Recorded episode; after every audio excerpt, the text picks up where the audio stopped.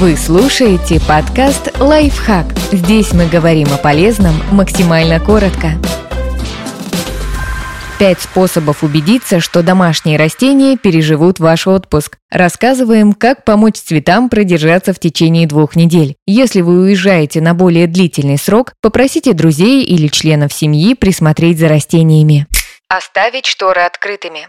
Это позволит растениям получать идеальное количество естественного солнечного света, пока вас нет. Растения, которым его нужно как можно больше, стоит расположить примерно в метре от окна. Так они будут получать необходимое количество солнца и сохранят запасы воды подольше. Если у вас нет возможности оставить шторы открытыми, можно купить специальную фитолампу с таймером, которая будет регулировать свет автоматически. Хорошенько полить перед отъездом. Тщательно полейте растения, чтобы влага как следует пропитала почву. Не останавливайтесь до тех пор, пока вода не начнет вытекать из дренажного отверстия на дне горшка. Затем оставьте цветок на 20 минут, чтобы лишняя вода вытекала, и только после этого верните обратно на подставку. Лучше всего проводить такую процедуру в ванне или душе. Это позволит избежать беспорядка. И не забудьте в конце слить остатки воды из поддона, так вы не допустите гниения корней. Переставить уличные растения в тень.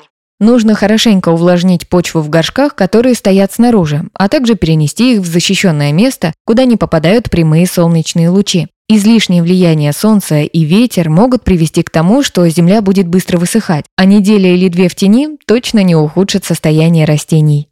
Срезать цветки. Это особенно важно для цветущих сортов, которые растут на улице. Растения с обрезанными бутонами будут медленнее поглощать воду. Обрезка также уменьшит вероятность распространения грибка и позволит завязаться новым цветкам, пока вы отдыхаете.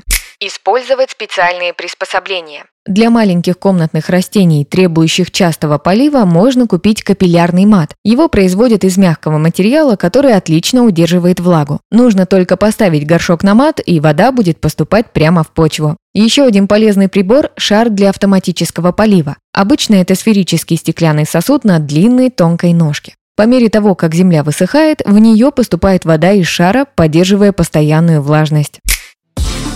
Подписывайтесь на подкаст «Лайфхак» на всех удобных платформах. Ставьте ему лайки и звездочки. Оставляйте комментарии. Услышимся!